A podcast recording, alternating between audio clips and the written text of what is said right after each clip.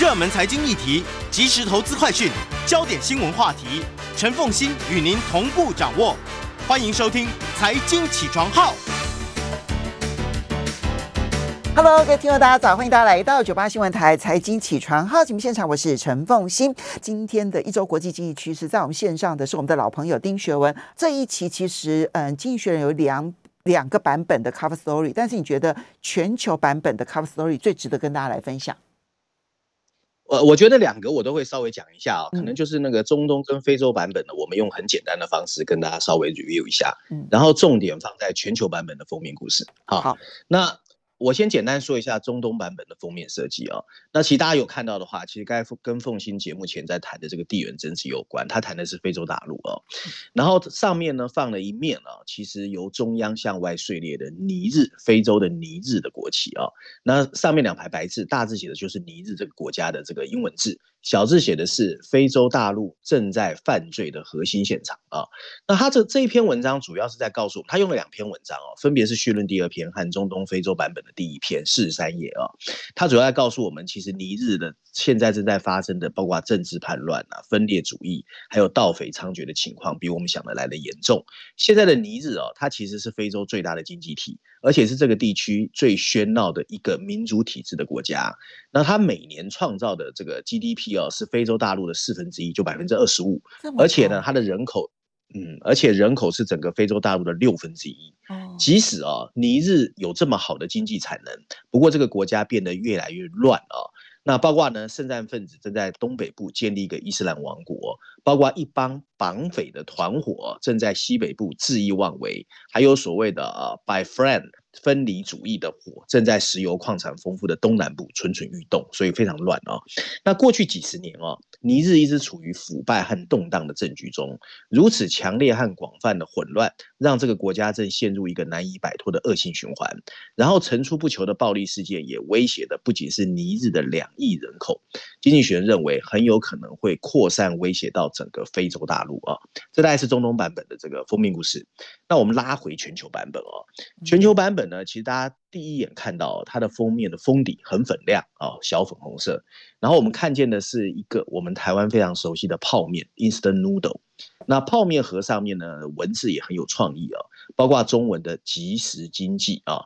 那下面标注了一个 GDP 的 enhancing，就是 GDP 增强，怎么去 GP GDP 增强？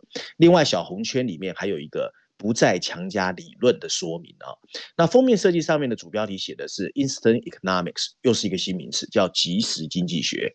补充标题的是 The Real Time Revolution。Real Time 其实主要在强调的是数据啊。那这一次经济学也是用了两篇文章，包括序论第一篇，还有二十一页有个 Briefing 专文，比较大比较长。那我还是把两篇哦稍微 combine 之后跟大家说。就众所周知啊，疫情爆发其实让全球每个政府纷纷架起了。从每天的机场流量到每个人信用卡消费数据的仪表板啊，包括台湾的简讯十连制。最近几周，各国政府更开始转向了更为急迫的数据来源。你不能掌控劳动力短缺的情况，你就不知道怎么去应对现在这个正在全球肆虐的能源短缺，还有大宗商品价格的起起落落。是的，即时数据正在让沉闷不久、沉闷已久的经济学家看见了一个久违的春光乍现。他们莫不紧紧地抓住这个数据的热潮，尝试掀起一波新的研究，借以找回经济学和政府政策的重新连接。这种快节奏的变化啊，让经济学找到了丰富而且能够好。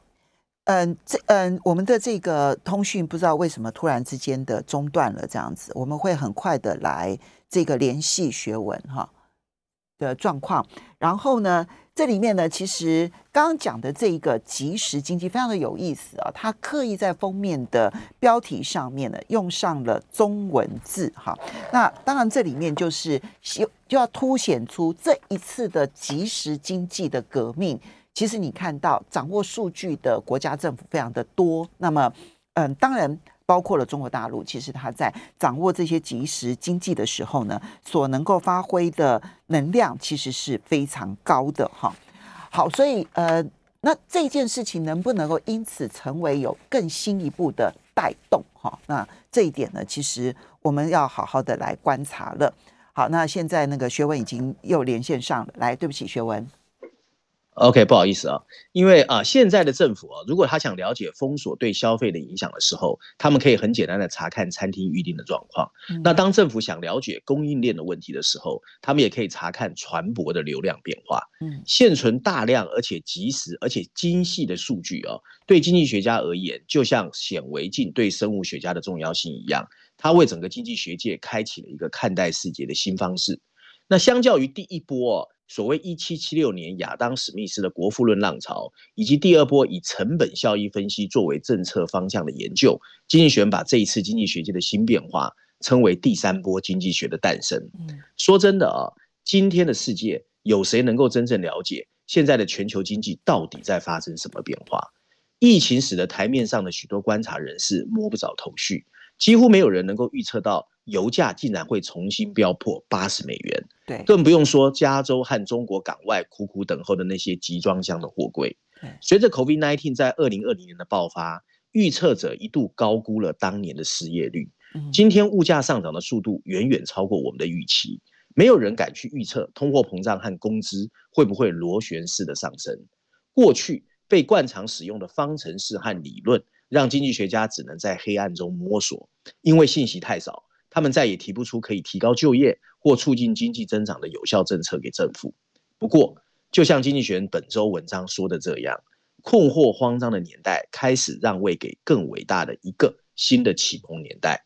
随着信息质质量还有及时取得的转变，这个世界正处在一个经济上的实时革命的边缘。从 Amazon 到 Netflix。这些大企业早就开始使用即时的数据来监控外送的配送，以及网上有多少人正在看游鱿鱼游戏啊！这次疫情促使各国政府和中央银行不得不开始推进各种实验，从监控餐厅的预订到跟踪网络上的移动支付，整个结果呢仍然才刚刚启动。不过，随着数位设备、传感器和即时支付的无处不在，准确快速观察经济变化的能力。会大大提高，这为更好的公共部门决策提供了美好的前景，也让政府大胆干预提供了极大的诱惑。对更好的经济数据渴望，并不是什么新鲜的事。美国的 GNP 预估哦，其实可以回溯到一九三四年的十三个月时间的滞后，就是每次它有十三个月的滞后。在一九五零年代，年轻的 Alan Greenspan 借由监测货车的运输，得出了钢铁产量的初估数据。自从一九八零年代的沃尔玛率先推出了供应链的管理以来，民营部门的企业主就开始将即时数据视为建立竞争优势的重要来源。好，所以我们稍微休息一下。那么，怎么样子把这一些民营企业成功的模式放在公共政策上？欢迎大家回到九八新闻台财经起床号节目现场，我是陈凤欣，在我们线上是我们的老朋友丁学文。学文这一期的《经济学人》所写的这一个全球版本的封面故事，我觉得还蛮蛮精彩的。嗯。里面提到说，及时的这一些数据，哈，你从餐厅的定位数字，然后到物流的相关数字，然后到这一个飞航的一些相关数字，其实你对于你的国家到底发生了什么事，人民正在做哪些事，其实你有更好的掌控了。过去呢，其实很多成功的公司用这种方式获得了极大的成功，不管是亚马逊啦，或者是阿发贝啦，都是如此。那么，但现在的重点是。国家如果掌握了这些数据，可以因此让他提供更好的公共政策服务吗？对，我们后面再来说。不过，经济学人认为啊，目前看起来啊，各国的公共部门在改革它的运作方式哦，其实进展还是很慢的。对，那各国的经济学家或智库啊，他追踪的官方追踪的官方数据啊，譬如说我们一般熟知的 GDP 或就业数据，还是有几个礼拜或几个月的一个滞后。而且他们还经常事后被大幅修正，那生产力甚至要几年之后才能准确的看到哦。即使你形容各国的中央银行是个盲目的飞行员，其实也毫不为过。那糟糕和延迟的数据很可能会导致政策的错误，并造成数百万工作岗位和数兆美元的产出的一个计算损失。如果美国联准会 FED 在二零零七年十二月。美国进入衰退的时候，它就能够先把利率降到接近于零，而不是在二零零八年十二月，经济学家从数据中看到情况很严重的时候，才紧急紧急的采取降息。那么金融危机的危害会小很多。那还有那些来自非正规体系。或者成就金融机构的庞大而零散的数据，也一度使得印度的政策制定者制定者很难结束这个国家持续了几十年的低增长。欧洲央行二零一一年在通货膨胀的暂时爆发下，就错误了提高的利率，并进一步导致了欧元区的衰退。今天的英格兰银行。很有可能再一次犯下错误。那最重要的是，疫情已经成为整个变革的催化剂，早就没有时间去慢慢等待官方揭示的由病毒或隔离封锁所可能造成的影响。政府和中央银行早就开始进行各种数据的实验，包括跟踪你的手机、非接触式的支付，还有飞机发动机的实时路线。今天的全球比较大牌的经济学家啊，譬如他里面提了一个哈佛大学的教授叫 Ray Chatty，他已经再也不把自己锁在研究室写论文，而是积极的每天跟他的学生呢花时间在研究数据。J.P. Morgan 也已经开始借由银行的余额，还有信用卡的账单，想方设法去揭露我们到底是在花钱还是在囤积现金。随着科技的纷纷渗透到经济体系中，整个趋势还会加剧。更大的比例支出正在转移到网上啊，交易处理的速度变得更快。顾问公司 McKinsey 的数据显示，二零二零年的实时支付已经增长了百分之四十一，光印度就有两百五十六亿笔这一类的网上支付。越来越多的机器和物体都配备了传感器，包括可以识别供应链阻塞的单个集装箱。中国很可能已经在试行，而其他五十多个国家正在考虑使用的 Gov Coins，就是政府货币哦，可能很快会为我们提供一个真正经济运行的实时细具的这个细节的数据。那及时的数据还可以降低政府政策失误的风险，比如说人们在户外活动的下降，是不是造成经济低迷的一个原因？还可以让政府可以使用的手段得到改善。中央银行就承认。利率的变动往往要十八个月才能看见效果。香港正在尝试使用数位钱包去发放纾困的现金，而且明令，如果你不在一定时间内使用，你的钱包余额就会不见。数位货币还可以允许利率大幅下降到一个负的值数值。危机期间的良好数据还可以更准确的达成目标。我们想象一下，我们能不能把贷款直接发放给资产负债表还可以，只是暂时性出现流动损失的公司？或者，我们能不能想象，现在通过社会保障体系支付的全民纾困，我们不要这样做。我们如果发现穷人失业，他们的账户马上就透过网上可以得到补充，甚至无需任何申报的工作，就可以让他们的数位钱包得到拨款。实时革命有希望让经济决策更准确、更透明，还有规则可循，但它可能也有风险。新指标可能会错误解读，譬如说全球经济的衰退。还是 Uber 正在失去市场份额，就很难判断。他们不像统计机构的艰苦调查那样具有代表性或不存偏见。大企业也可能会囤积数据，从而获得他们想要有的竞争优势。本周推出的数位钱包的 Facebook，这些可以民营企业就有可能一天变得比美国联总会更了解消费支出状况。最大的风险是过于自满。有了更完整的经济全景图，全球的政治人物和官员。很可能会以为他们比谁都伟大，或者根据自己的喜好去塑造整个社会，或者偏袒某个既得利益者。这或许就是中国共产党最想寻求的一个数位形态的中央计划经济。事实上，文章最后一段啊，目前的数据还没有准确到可以完全预测到未来。复杂难测又充满各种变化的经济体，不可能只依赖政府运作，他们还需要依赖数以百万计的中小企业和消费者的各种自发行为。即时经济学不是万能的神奇预测者，相反的，它带来的美好未来并不引人侧目。不过，绝对充满变革的特色，那就是一个更好、更快、更理性的政府决策变化。嗯，我一开始的时候，我听到经济学人讲这个题目，我觉得，嗯，这个数据现在所有政府能够掌控的数据看起来确实比以前多更多，但杂讯也更多，所以。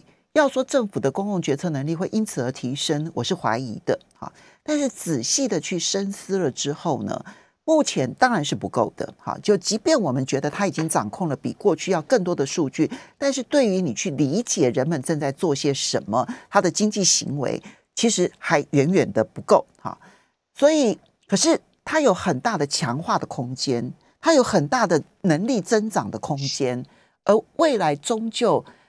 有呃，可以像亚马逊这样子，他更加及时的去做经济行为的判断，而给予更好的一些公共政策服务，我觉得这是指日可待的。只是在这个过程当中，第一不能够自满，第二个还有很多需要加强的地方。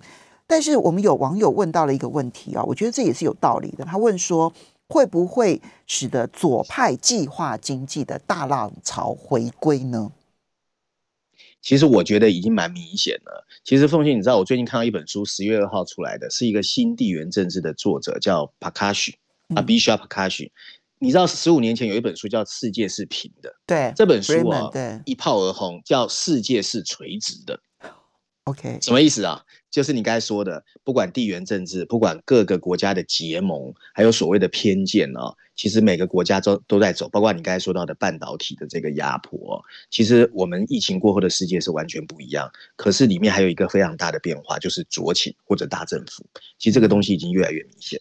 好，这个现象呢，世界是垂直的，然后大政府重返，而且它的重返绝对不是只有在一些呃社会主义的国家、共产主义的国家、威权国家，其实它就连在西欧或者是美国这些老牌的民主国家都是如此的。啊，你看拜登很多的计划嘛，对不对？哈，好，那不过这边稍微的这个嗯修正一下啊，就是讲到中东非洲版本的 cover story 的时候呢，Nigeria 我们我们我们通常翻译成为奈吉利亚啊，那奈吉利亚，对对对对，我们通常翻译成 不好意思，对奈吉利亚，那所以大家可以去搜寻一下，如果是奈吉利亚，我就非常非常非常关心了，因为它确实是是整个非洲最大经济体，它影响非常大，这样好。那我们接下来再来看到的是，你挑选《伦敦金融时报》的社论坛，股票市场指数不可以黑箱作业，这是对这个题目，这个题目啊，我觉得凤西你会很喜欢，但是看标题看不懂。对，它主要在说过去十年 ETF 大红。可是 ETF 里面有一个非常大的东西，大家都没有注意到，就是谁去决定哪些企业可以列入 ETF 的跟踪指数？是它里面是有猫腻的。好，所以这个《伦敦金融时报》这篇社论写的就是说呢，股票市场指数其实不可以有黑箱作业，他们里面有一个所谓叫 discretion 自由裁量权，就是后面其实有一些公司去决定谁能够列入加权指数。譬如台湾，我们看到蓝筹，什么叫蓝筹？谁能够介介入 S M P 五百？这个其实里面哦都有一个角色，但是这个角色的清晰透明其实越来越重要。那文章一开始他就说，在二零零八年哦，全球金融危机发生后的这十年，最大的变化是什么呢？最大的变化就是全世界的共同基金从主动投资变成被动投资，而且以 ETF 的转移是一个最大的趋势。而这些基金跟踪的股票指数，反过来得到了巨大的力量。一样又成为了塑造美元投资基金走向的一个 gatekeeper，就守门人啊。你譬如说，我们一般耳熟能详的。道琼斯、S M P、F T S E 英国的富时指数，或者罗素，或者 M S C I 这些名称我们都很熟，它也成为了一个品牌。他们通常是通过收取基金登录费可以赚到钱，可是这个费用都不停的在创造新高，就是因为 E T F 的基金越来越多。那 F T 伦敦金融时报呢，在二零一一年把 F T S E 啊，就是英国富时指数的股份卖给了伦敦证券交易所。十天后的今天，你 K 啊。决定又要开始跟另外一家公司叫 Wisha 重新在东京证交所也要去做一个指数，因为太赚钱了。但一个备受质疑的就是这些背后指数的提供者，他们的诚信丑闻越来越多，这已经对全球投资者产生一个巨大的影响。美国国家经济研究局最近发表了一篇工作报告，他们发现啊。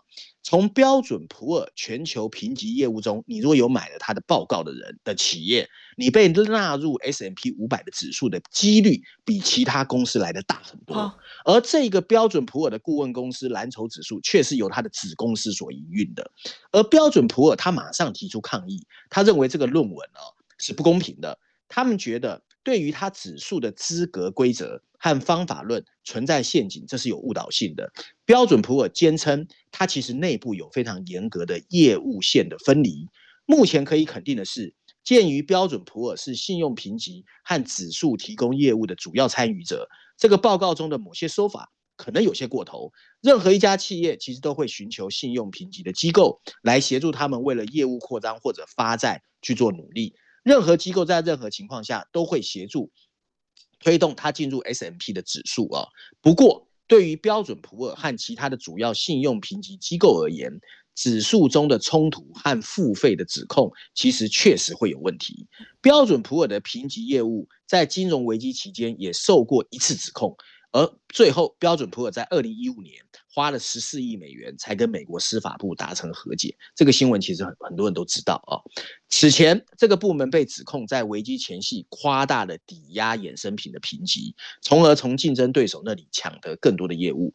如果指数是用公开的方式方法去运作，付费方式的指控就会没有吸引力。众所周知啊，S M P 五百指数并不是美国上市的五百只最大的股票的指数，所以我们稍微休息一下。这个它不是最大的前五百家，这件事情看起来猫腻还真的是蛮重的。我们休息一下，马上回来。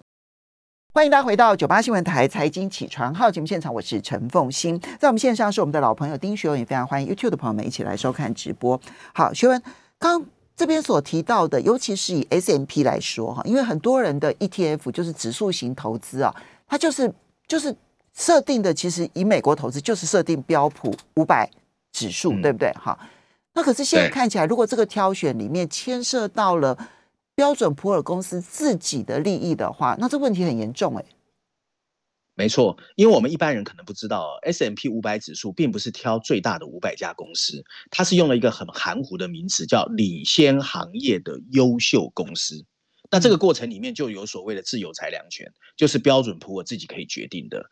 那这个报告特别强调。现在要面对这个问题，大家来来 face to face 去解决，你到底怎么自由裁量的？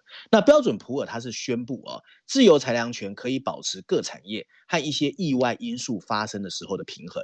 他还特别举了一个例子哦，就是在上一次二零零八年金融风暴的时候，AIG 出了事嘛，凤欣应该记得。对。那当时就有很多的避险基金去赌 AIG 会被踢出 S M P 五百。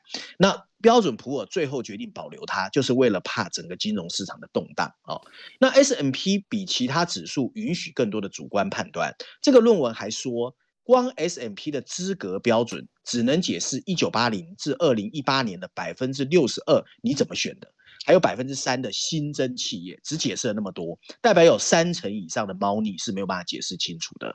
这使得大量资金想方设法去追逐委员会。他们跟哪些企业走得比较近啊？所以发生对 S M P 无论是产业还是政治的指控，几乎是不可避免。那文章最后说到啊，随着有关指数的构成对金融市场越来越重要，因为被动投资的 E T F 金额越来越大，透明度变得越来越重要，在所谓的 E S G 永续投资也越来越重要的今天，特别如此。完全去除对于列入指数判断公正性的质疑是不可能的，一定有人怀疑。在这种情况之下，重要的不是要求指数提供者的自由裁量权完全透明化，而是你必须把自由裁量权的透明化的定义向全世界的投资者说清楚。有道理，尤其是 ETF 现在已经占比那么高了，对不对？哈，非常大。好，接下来呢，其实下面这一篇我也非常的感兴趣，谈到的是这个呃。SWIFT 啊，S W I F T，也就是环球金融协会。其实这是全世界货币交换非常重要的机构。现在因为地缘政治的关系，现在货币国际上面的货币交换都出现了一些冲击。其实这是会冲击美元地位的，对不对？没错，这其实是美元体系后面一个非常重要的基础建设的支撑哦。那我想在台湾哦，只要做过跨国汇款，都会被要求要提供这个账号 SWIFT。那我们今天就来看一看它为什么也开始被垂直世界所影响啊。嗯，文章一开始他说，过去几年当西方引领的。这个所谓支撑美元体系的基础设施，我们看到越来越年久失修。譬如说，我们常批评美国的铁路啦、高速公路越来越烂的同时哦，其实中国一直想方设法在美元体系也想另外提供一个选择方案。我们今天看到世界贸易组织 WTO 四分五裂，我们今天看到国际货币基金组织 IMF 还有 World Bank 世界银行在丑闻中苦苦挣扎。这个世界，我们突然发现。我们找不到一个组织能够达成全球共识，好好管理所谓的科技产业的乱象啊。不过，在这个令人沮丧的全球拼图中，很多人一直认为有一个 exception，有一个例外，那就是支撑美元体系的 SWIFT 是完整无缺的。这本来是大家都认为的。不过，在过去一年，SWIFT 虽然完成了一百四十兆美元的资金交易的新高，这个基这个新高甚至占全球 GDP 的百分之一百五十。不过，这个令人印象深刻的成绩，如果要持续，它在未来其实面临的威胁越来越大。它必须与时俱进的进一步现代化。当全球资金的流动啊，仍然是西方民主国家控制下的今天，跨境支付理所当然在美元体系中发生，只有极小程度或扩展到欧元、英镑或日元。不过，平心而论，西方国家也乐于看见 SWIFT 保持强势，因为这可以巩固和提升属于他们的法律规范以及企业的全球影响力。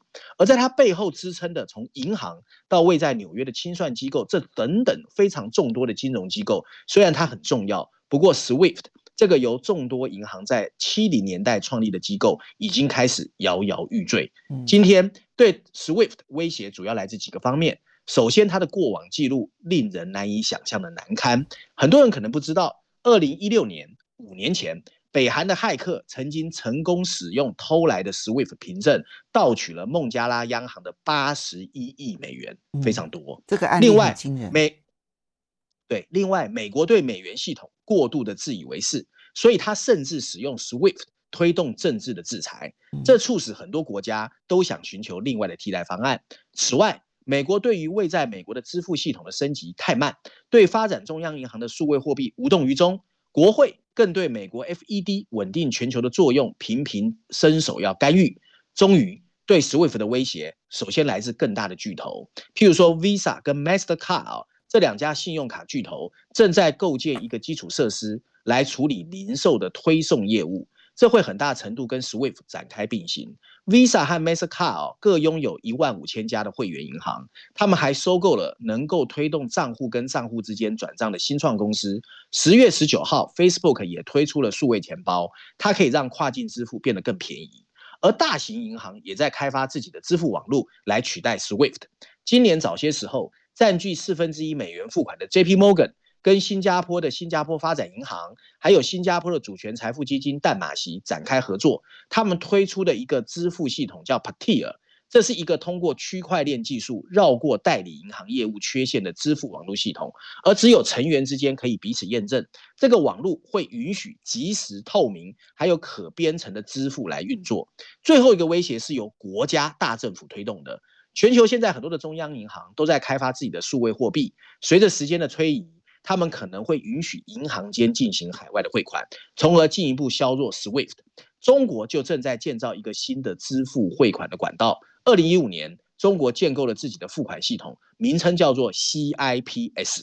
这个系统已经成功在二零二零年处理了七兆美元。没错，中国也在力推人民币银行的数位货币。他才刚刚要求麦当劳在全中国你的分店都必须使用数位货币。其实我们应该欢迎创新。如果只有单一组织占据主导，不但费用很高，比较贫穷的国家也容易受伤。所以，与其强调支付系统是美元美国人所有的，民主国家更应该确保他们的系统能够更快、更便宜、更安全。如此一来，他们才能继续最好的选择。当然，SWIFT 最近也开始紧张了哦，开始在升级它的网络，并表示在一天之内，它可以完成九十二 percent，以前是要两到三天的。